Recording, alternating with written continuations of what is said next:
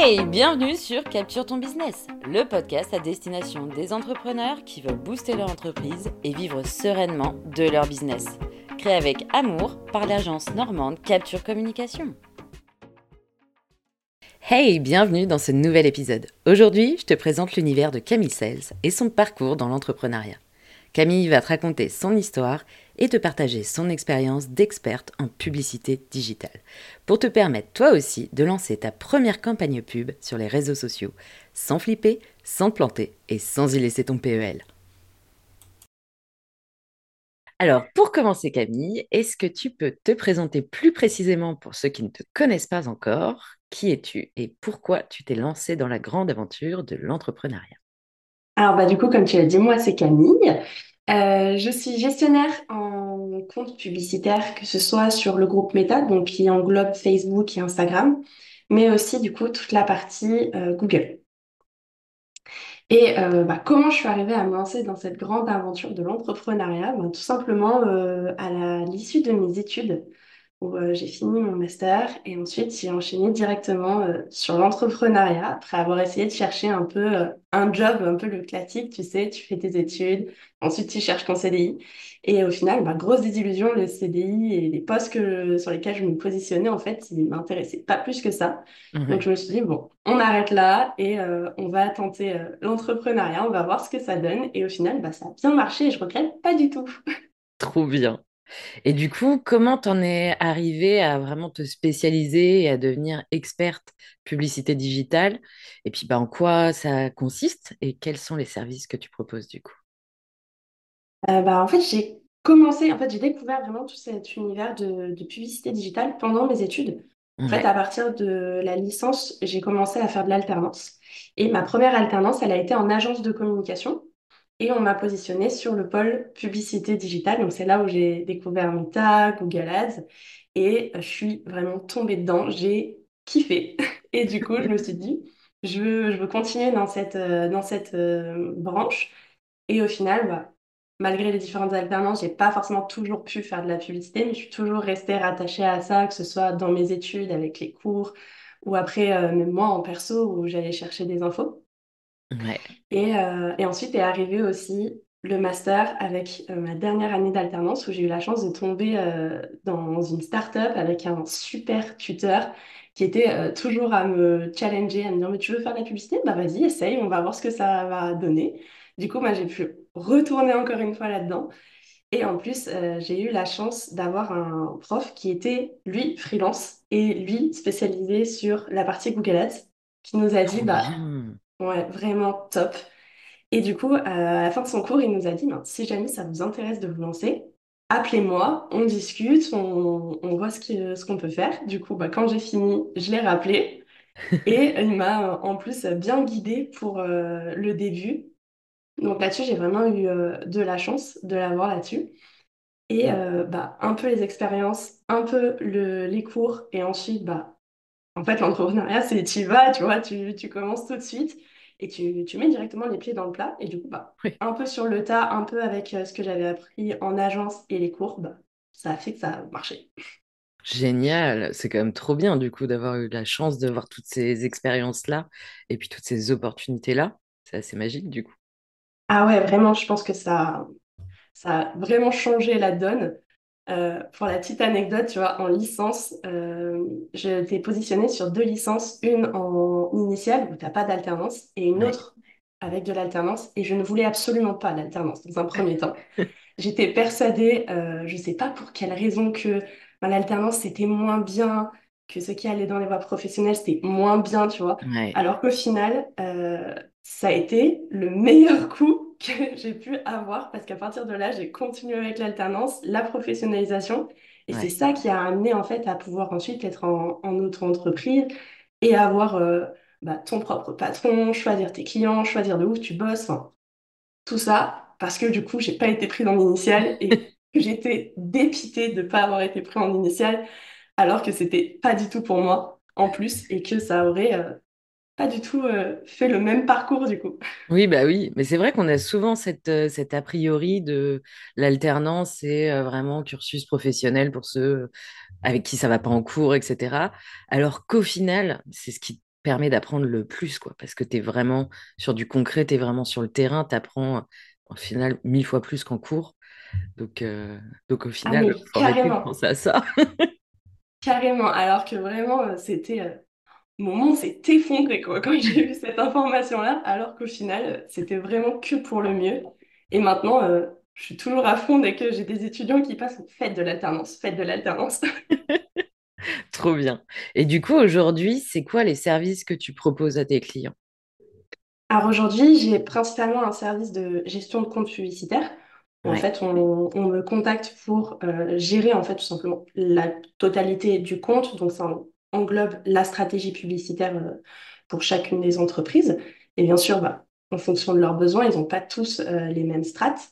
ouais, Et euh, plus ça va, plus je tends aussi vers la formation pour ouais, pouvoir, euh, du coup, forcément aussi accompagner des personnes qui n'auraient pas forcément aussi les moyens d'avoir quelqu'un 100% là tout le temps avec eux. ouais. Ce qui concerne quand même pas mal de monde, parce que c'est vrai que ça peut être un budget, on n'en a pas forcément besoin en permanence. Donc c'est vrai de se former et d'apprendre aussi euh, en toute autonomie comment ça fonctionne, même si après on fait appel à quelqu'un quand même, parce que au quotidien, c'est pas forcément facile à gérer, mais au moins on a les clés, on a les bases pour savoir comment ça fonctionne et comment on peut euh, faire soi-même. Ouais, voilà, tu as vraiment très bien résumé la situation. C'est quand on commence, euh, forcément, en fait, avoir quelqu'un dans son entreprise H24, ça a un coût. Ouais, et euh, c'est pas forcément possible pour tout le monde, euh, du moins quand on débute euh, dans, dans son entreprise. Et en fait, en général, la publicité, on a tendance à voir ça comme quelque chose de très lointain qu'on fait euh, plus tard ou alors qui est réservé vraiment aux grandes marques, alors que ça peut vraiment en fait concerner tout le monde, ouais, y compris des plus petites structures, et que c'est trop dommage en fait de, de se priver de ça sous prétexte qu'on n'a pas le budget, d'où le fait du coup de euh, avoir une formation qui puisse aider du coup les gens. Ouais, trop bien. Et justement, on, on voit ça de- toujours de manière lointaine, ça fait un petit peu peur. Et puis, il y a aussi beaucoup, beaucoup euh, d'idées reçues sur la publicité sur les réseaux Ouais. sociaux, euh, notamment que ça, c'est pas toujours efficace, que euh, c'est vraiment que pour les grandes entreprises, que du coup, ça coûte une fortune, que en plus, ça peut faire chuter la visibilité des postes euh, naturels. Est-ce que toi, tu peux nous en dire un peu plus sur toutes ces idées reçues dans lesquelles on se perd complètement au final? Ouais, bien sûr. Euh, bah, tu sais quoi, je vais commencer par euh, le point de la visibilité. C'est vrai que souvent, on entend dire que si on fait de la pub, l'engagement en organique va chuter. Alors, euh, à mon sens, c'est pas quelque chose qui est vrai.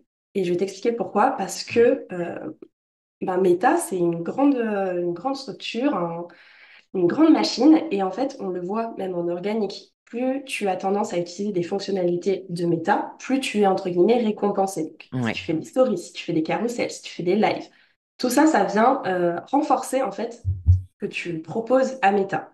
Ouais, la publicité, c'est en fait le même concept, en fait. C'est une autre action que tu fais sur Meta. Donc, tu n'aurais aucun intérêt, et Meta n'aurait aucun intérêt à te pénaliser sous prétexte que tu fais de la publicité chez eux. au contraire, du coup. Donc, au contraire, tu as plutôt tendance à être valorisé comme quand tu fais bah, des lives, des carousels et, et tout- toutes les fonctionnalités. Donc, ça, c'est le premier point. Mhm. Deuxième point, en général, quand tu parles d'engagement, il y a souvent aussi la notion de taux d'engagement. Et le taux Ouais, d'engagement, il est forcément lié à ta visibilité. Et quand tu fais de la publicité, tu es beaucoup plus visible que quand tu es juste en organique. Donc, tu vas avoir beaucoup plus de personnes qui vont voir ton profil, mais pas dans la même dynamique que quand tu es juste en organique. Tu peux avoir des personnes qui vont cliquer sur ton profil parce qu'ils ont vu ta pub et qui cherchent juste à avoir plus d'infos sur toi. Ils sont pas dans une thématique de je vais sur son post, je vais regarder tous ses posts, je vais aller liker, je vais Mhm. aller commenter parce que c'est pas ce qu'ils veulent. Ils veulent juste savoir qui tu es. ouais, Et du coup, forcément, tu as beaucoup plus de personnes pour le même niveau d'engagement, donc ton taux d'engagement baisse, mais ça ne veut pas du tout dire que ce que tu fais en organique ne fonctionne plus ou que c'est moins bien ou quoi que ce soit. C'est juste des maths. C'est tout simplement. avec le même résultat. Mais ça veut en aucun cas dire que l'organique est négatif ou que la pub est négative, puisqu'en fait, ça t'apporte juste quelque chose de différent de ce que tu fais. Ouais. Et ça t'offre du coup une visibilité qui est incomparable avec un poste organique, quoi. Ça, c'est sûr. À part si tu nous sors le Reels qui va buzzer de fou et tu vas aller taper les 4 millions de vues. Mais euh, en général, non, tu n'auras jamais la même visibilité en Ouais, organique que tu peux avoir en publicité. Et aussi, la force de la publicité, c'est que tu vas pouvoir être visible, mais surtout visible des bonnes personnes. Si tu fais bien ton ciblage, tu vas pas aller toucher euh, monsieur tout le monde, tu vas aller toucher cette personne qui a ce besoin précis auquel ton service répond. Et ça, c'est quand même super important, le ciblage, justement. Oui, c'est vraiment toute la force en fait de, de Meta et de sa publicité, c'est de faire en sorte que ce soit ciblé.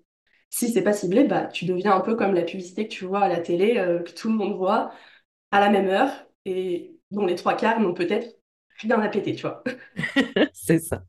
Et du coup, justement, euh, on parle souvent euh, des boosts et des pubs.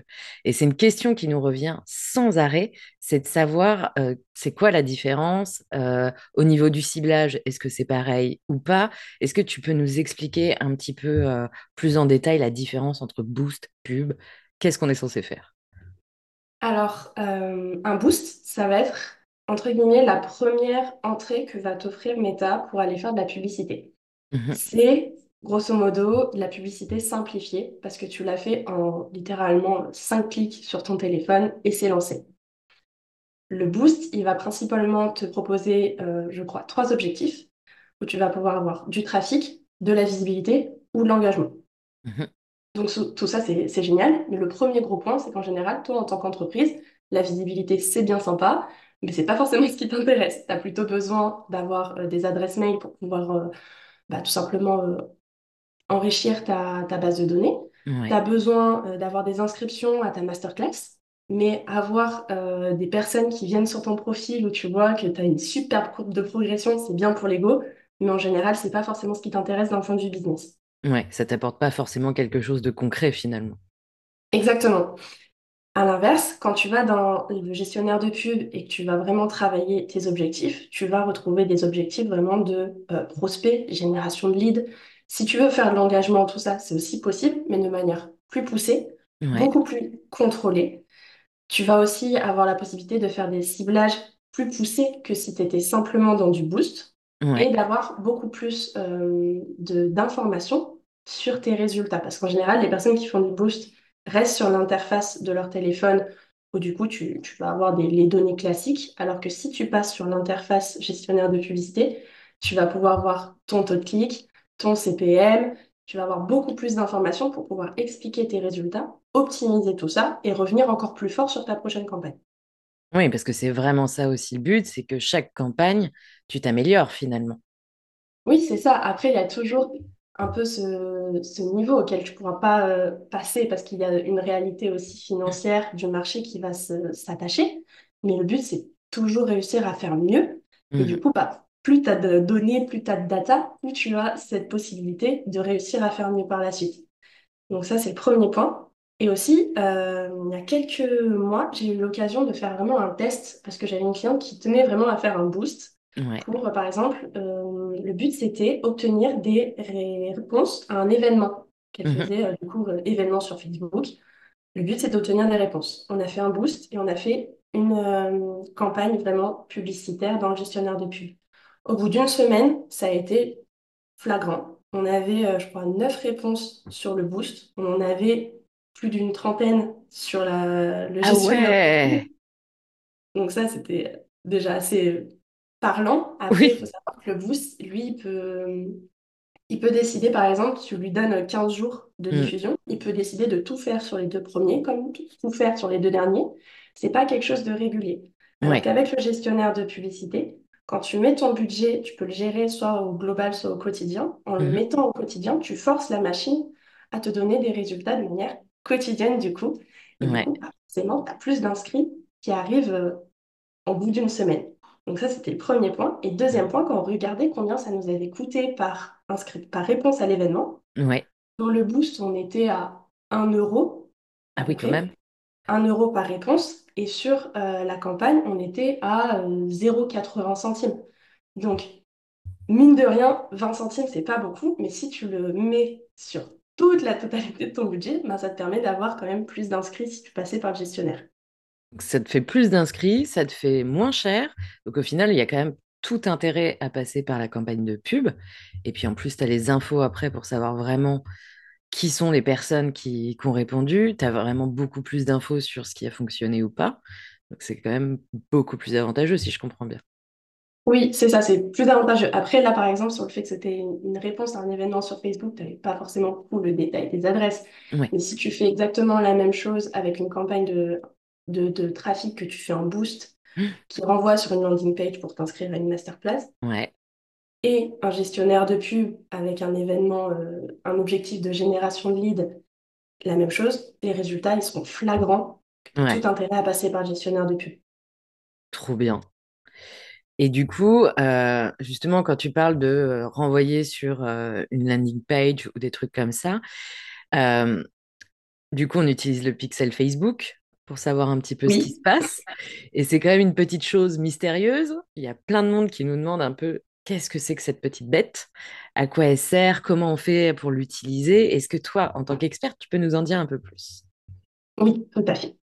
Alors, euh, le pixel de Facebook, euh, science très obscure pour beaucoup, et au final, pas si compliqué que ça si tu, si prends juste les informations de base.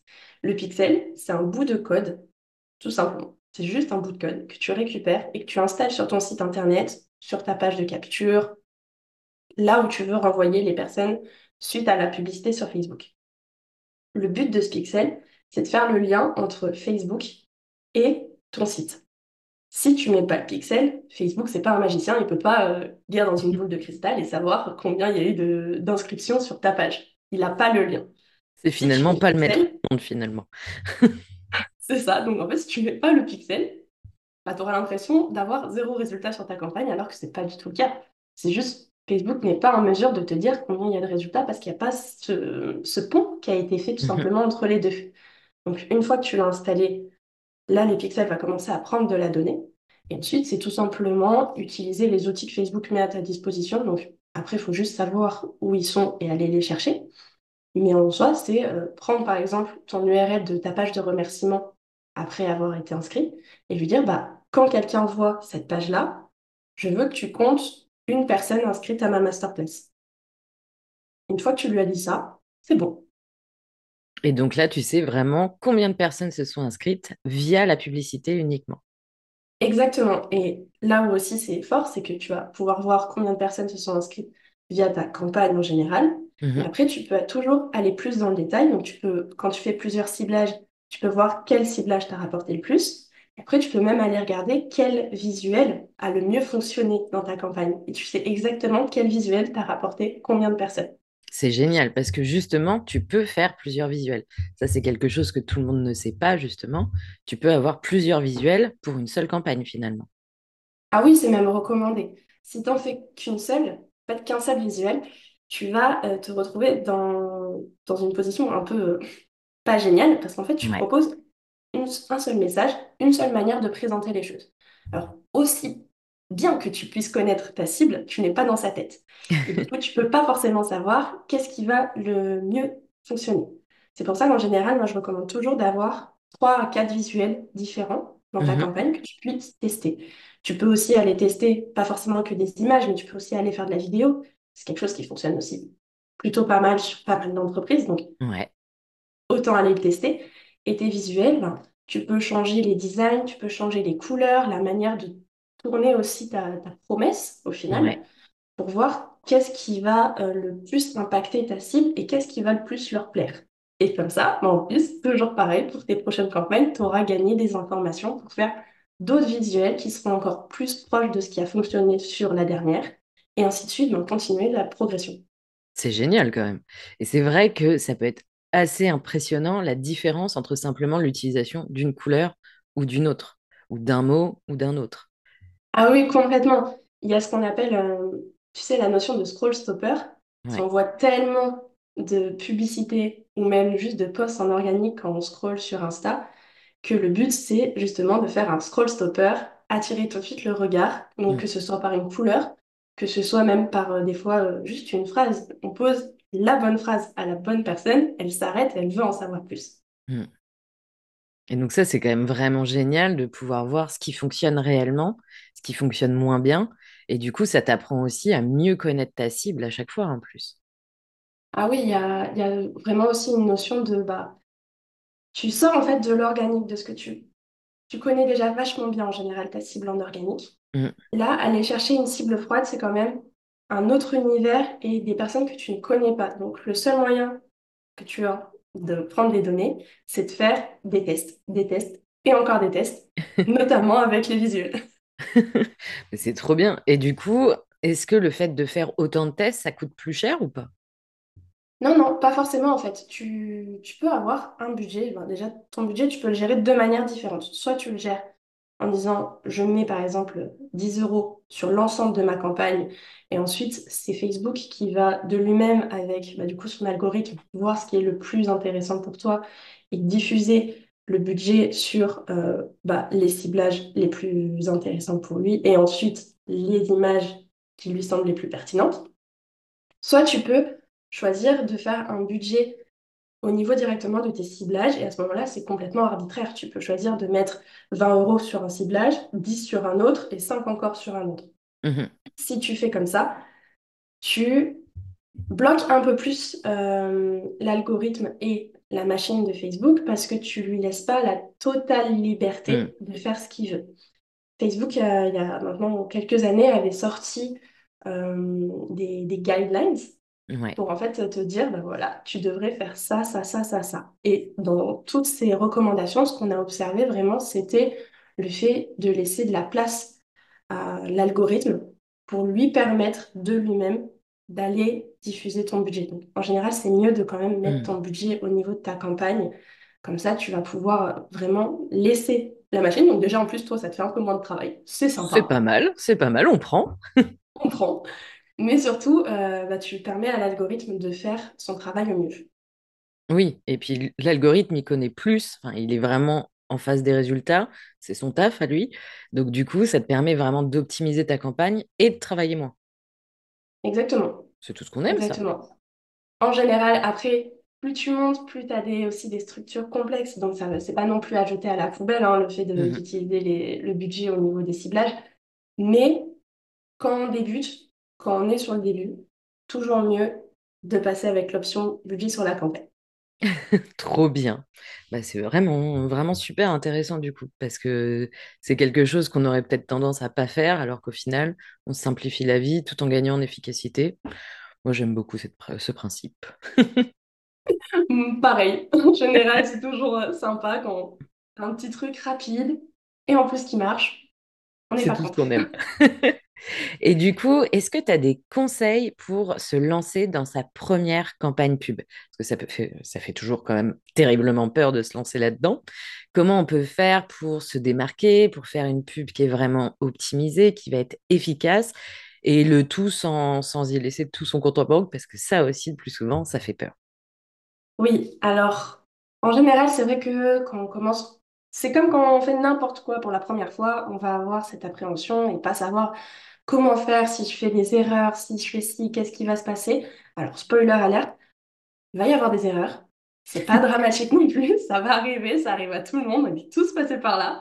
Mais il n'y a pas non plus mort d'homme. Pourquoi? Parce que quand on commence, on n'est pas du tout obligé d'aller casser son compte en banque pour avoir des résultats ou euh, pour pouvoir lancer sa première campagne. C'est pas forcément réservé uniquement aux très grandes entreprises ou aux euh, business qui euh, doivent générer euh, un chiffre d'affaires à 5 chiffres tous les mois. Pas du tout. On peut euh, commencer de la publicité avec seulement 10 euros par jour. Laisser tourner ça sur 15 jours, ça nous fait 150 euros au total pour avoir nos premiers résultats. C'est loin d'être euh, forcément choquant ou alors de voir forcément mettre des mille et des cents. Mhm. Ensuite, le deuxième point, c'est forcément cet argent que vous mettez. Il faut voir ça comme un investissement. Oui. Donc, au début, c'est pas forcément les premiers investissements qu'on fait, c'est pas les plus rentables. Mais par contre, ce qui va être intéressant, c'est de voir les données que vous allez récupérer de tout ça. Et forcément, il va y avoir des données. Si ça marche, tant mieux. Vous allez pouvoir analyser comment ça marche et du coup pouvoir continuer dans cette dynamique. Si ça marche pas, pourquoi ça n'a pas marché? Et à ce moment-là, en fait, il y a tous les indicateurs qui permettent de savoir si le problème venait de Facebook, si le problème venait plutôt de euh, la page de capture, de l'événement en question. C'est possible de lire tout ça et du coup de faire cette propre analyse, de dire, OK, donc là, ça n'a pas marché, peut-être parce que ma promesse, n'était pas assez intéressante. Ou alors ma page de capture, elle n'était pas assez pertinente. Donc, dans tous les cas, l'argent qui sera investi, il va être utile pour une question de data, de connaissance, de savoir. Super. Et donc, du coup, on s'arrête pas à la première pub si c'est un échec, on est d'accord? Ah, bien sûr, il faut continuer. faut continuer, mais il faut pas continuer en refaisant toujours la même chose, justement. C'est Oui, on analyse, on regarde ce qui a bien fonctionné et on revient avec une nouvelle proposition. super. Et du coup, est-ce que tu as d'autres conseils peut-être là-dessus? Bien sûr. Euh, déjà, quand vous allez lancer votre première campagne, il faut pas que vous vous arrêtiez à un seul ciblage parce qu'on pense que euh, notre cible, c'est que, euh, par exemple, je sais pas, euh, les entrepreneurs du bien-être. Nous, Mhm, on veut travailler qu'avec les entrepreneurs du bien-être. Donc, je fais un ciblage sur tout ce qui est développement personnel, confiance en soi, etc. Et je m'arrête là. C'est pas forcément, c'est pas la, la bonne méthode. Le but, c'est d'avoir plusieurs ciblages parce qu'une personne peut toujours être touchée par plusieurs autres accès, entre guillemets. Super. Un entrepreneur du bien-être, oui, il va être intéressé par le développement personnel, il va être intéressé par la confiance en soi, mais il va être aussi intéressé, par exemple, tout simplement par l'entrepreneuriat. Il a lui aussi une- un business à faire tourner. Donc ça, ça fait déjà deux ciblages. Puis après, on peut continuer à pousser, à creuser un petit peu plus.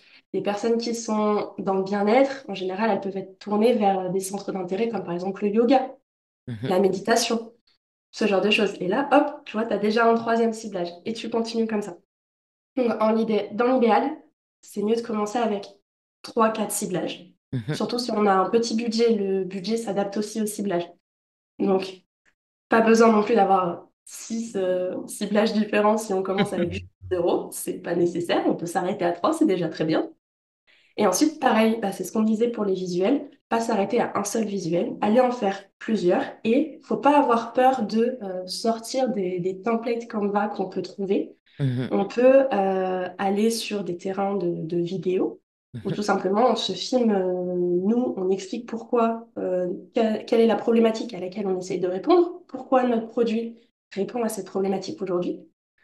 Déjà, ça fait une vidéo super simple, efficace. Pas besoin non plus de- d'en faire des, des milliers des cents et d'aller appeler un studio de tournage. On peut bien le faire tout simplement chez nous avec notre téléphone, comme quand on tourne un Reels au final. Oui. Et pareil pour les images, images vidéo, tu peux switcher et aller par exemple sur tout euh, l'univers des mèmes et des gifs. Mhm. Ça te permet tout de suite euh, d'attirer, tu es dans une certaine tendance. Ça, ça fonctionne. Tu n'es pas obligé d'avoir euh, tu sais, le fameux euh, template où on te voit toi en position très euh, Oui. professionnelle, avec un effet de fou sur la promesse, avec une petite bombe derrière, on s'en fout. Tu peux faire des trucs vraiment décalés. Et c'est ça aussi qui est cool, c'est que d'un point de vue créatif, la publicité, t'es jamais limité. Tu peux toujours trouver des, des nou- nouvelles accroches, des nouvelles manières de présenter les choses. Donc, bah, pour tous les créatifs, en général, c'est un bon moment à passer quand on fait les créas. Et c'est génial parce que en plus bah, de prendre du plaisir avec, à faire quelque chose qui va changer, tu vas du coup forcément te démarquer par rapport aux autres pubs qui sont quand même souvent toujours les mêmes au final. Ouais, complètement. Complètement. Et aussi, c'est aussi quelque chose que j'ai observé, les publicités, des fois les plus simples, sont vraiment les plus efficaces. Ouais. Pas besoin d'avoir un truc parfait ou alors un truc très compliqué visuellement. Le simple fonctionne super bien. Oui, puis comme tu disais, par exemple, si tu utilises la vidéo et que tu parles directement à la caméra, chose que tu peux faire simplement avec ton téléphone, il y a un côté humain et de proximité qui va casser ce problème de c'est juste une pub. Et donc là, on va vraiment connecter avec la personne. Donc c'est beaucoup plus efficace finalement qu'une pub standard comme celle qu'on voit habituellement. Complètement. Même euh, d'un point de vue sur les réseaux sociaux, ça fait maintenant quelques années Mm. que euh, on tend vers de l'authenticité, euh, quelque chose de plus vrai, quelque chose de plus humain. Et ta publicité, elle doit ressembler à ce que tu fais plus ou moins sur ton compte en organique, à, à ton image de marque, à ce que tu es. Donc ça sert à rien de partir sur une publicité très professionnelle, très carrée, sous prétexte que tu fais de la pub. Mhm. Tu peux rester vraiment dans le même univers que ce que tu proposes déjà en organique. Et c'est là où, en plus, du coup, tu vas continuer à te démarquer. Tu vas mettre en avant ton image de marque, tes valeurs à travers ta publicité. Et c'est là où, moi, ça fonctionne le mieux. C'est quand tu vas avoir une publicité qui va être humaine et authentique. Donc encore une fois, moins on se prend la tête et mieux ça fonctionne. En général.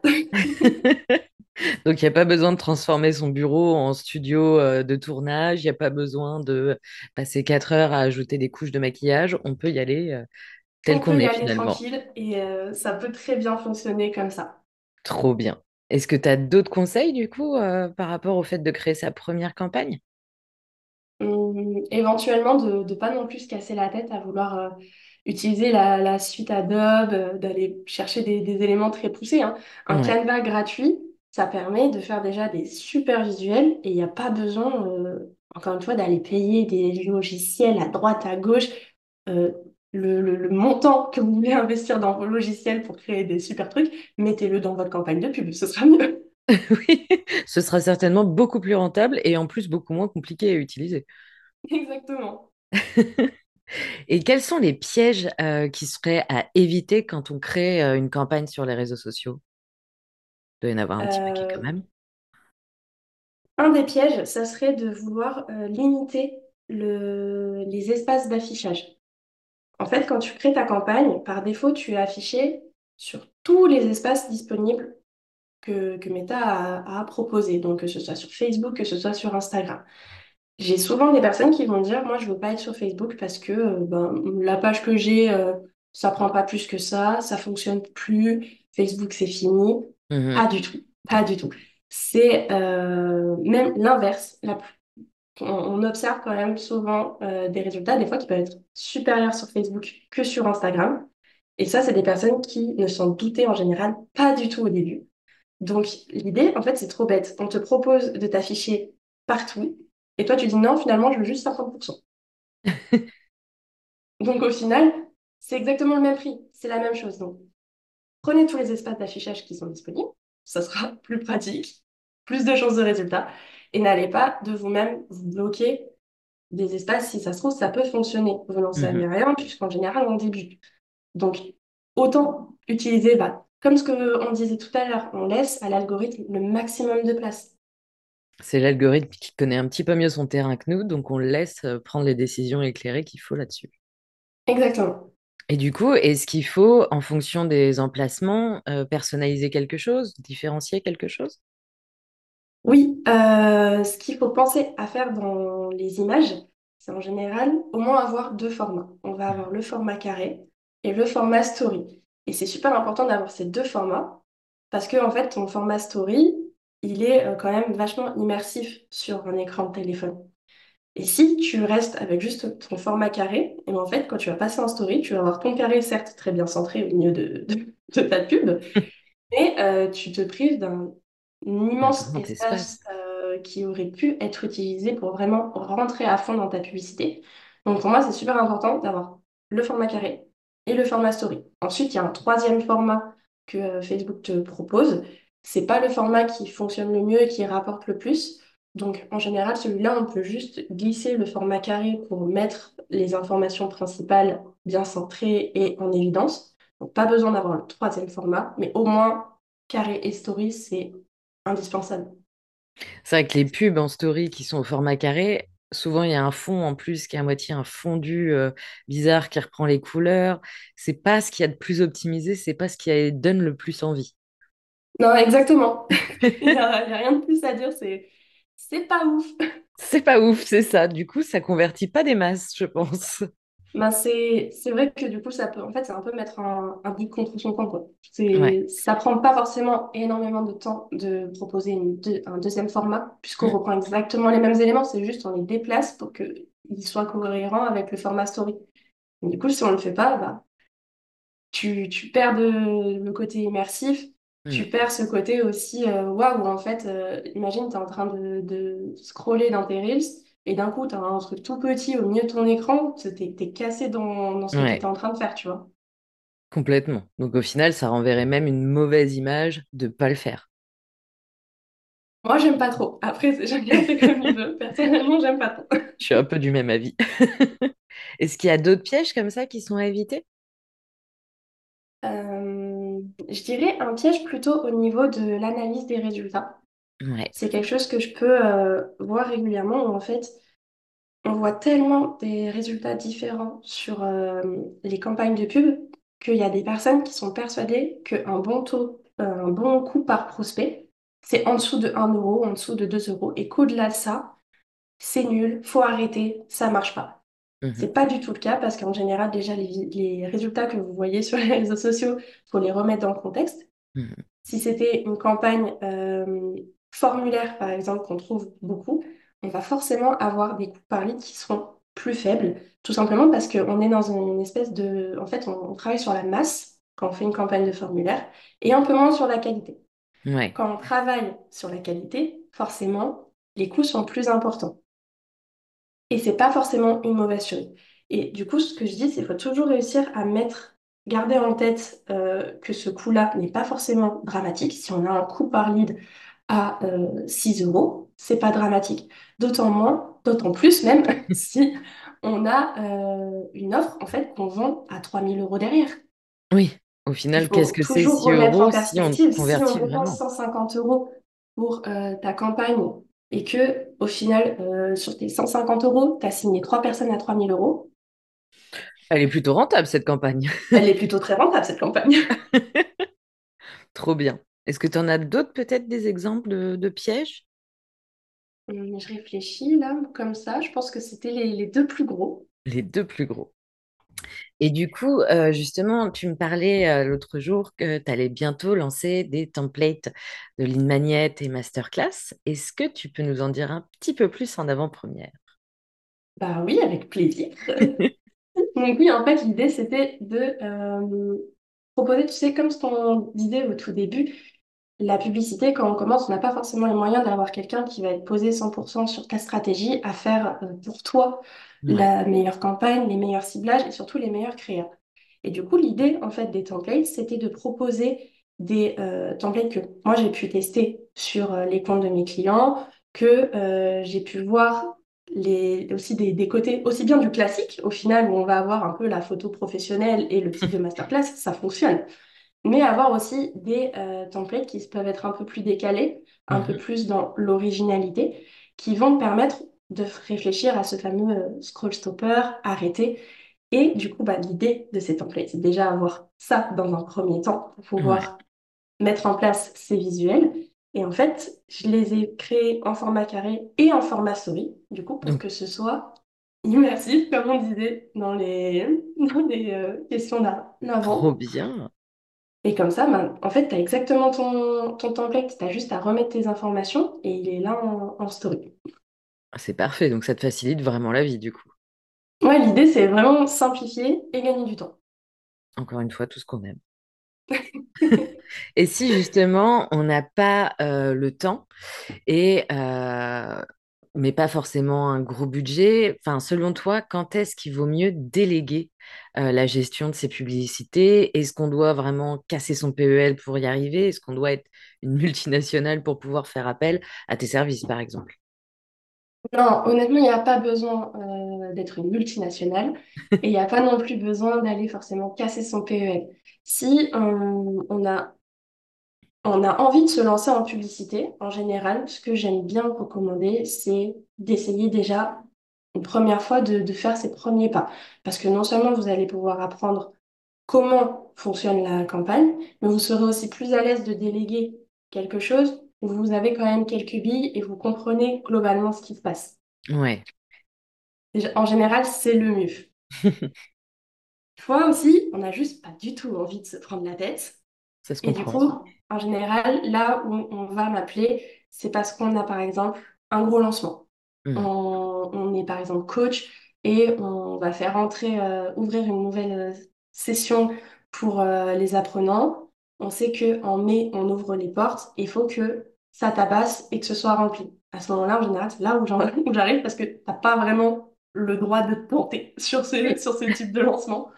Ça, ça pique toujours un peu si on se plante. Donc, l'idée, c'est, par exemple, à des moments clés, on n'est pas obligé d'avoir un, quelqu'un qui va être là vraiment euh, sur l'année complète. Il y a des Hmm. temps forts pour chaque entreprise et du coup, quelqu'un peut arriver juste en renfort sur ces moments et ensuite repartir. C'est aussi complètement possible.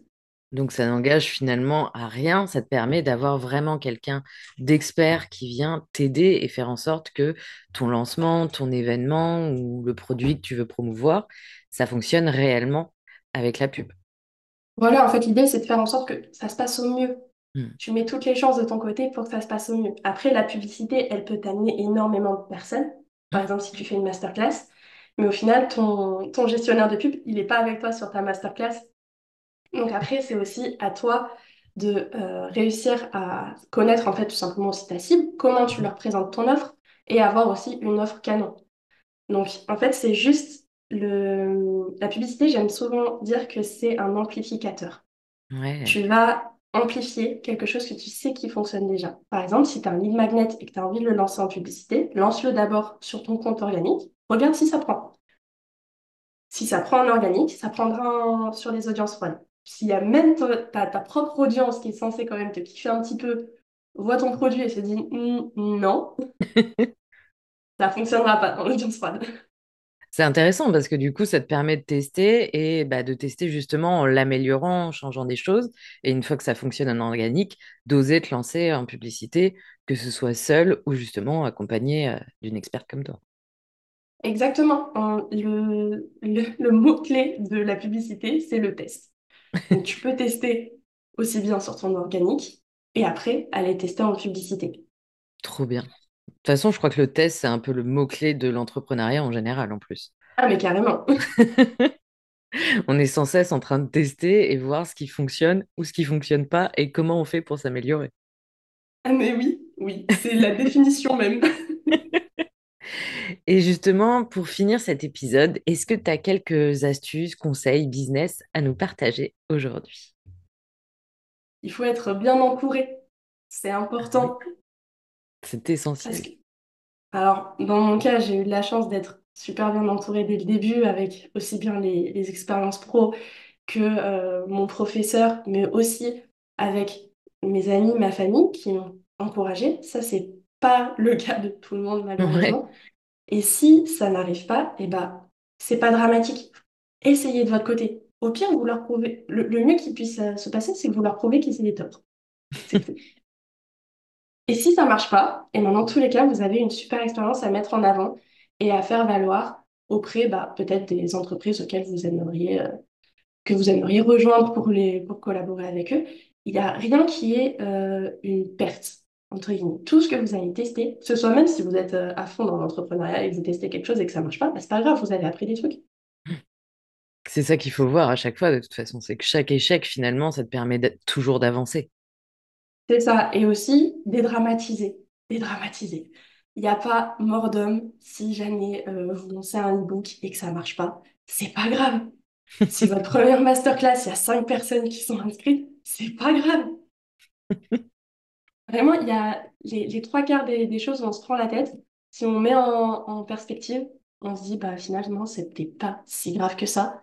Euh, est-ce que ça valait vraiment la peine que je me réveille à 3 heures du matin pendant toute, euh, toute la semaine? En pensant à ça? Je ne pense pas. Donc, essayez vraiment de prendre du recul sur ce qui se passe et, et lâcher prise. Mm.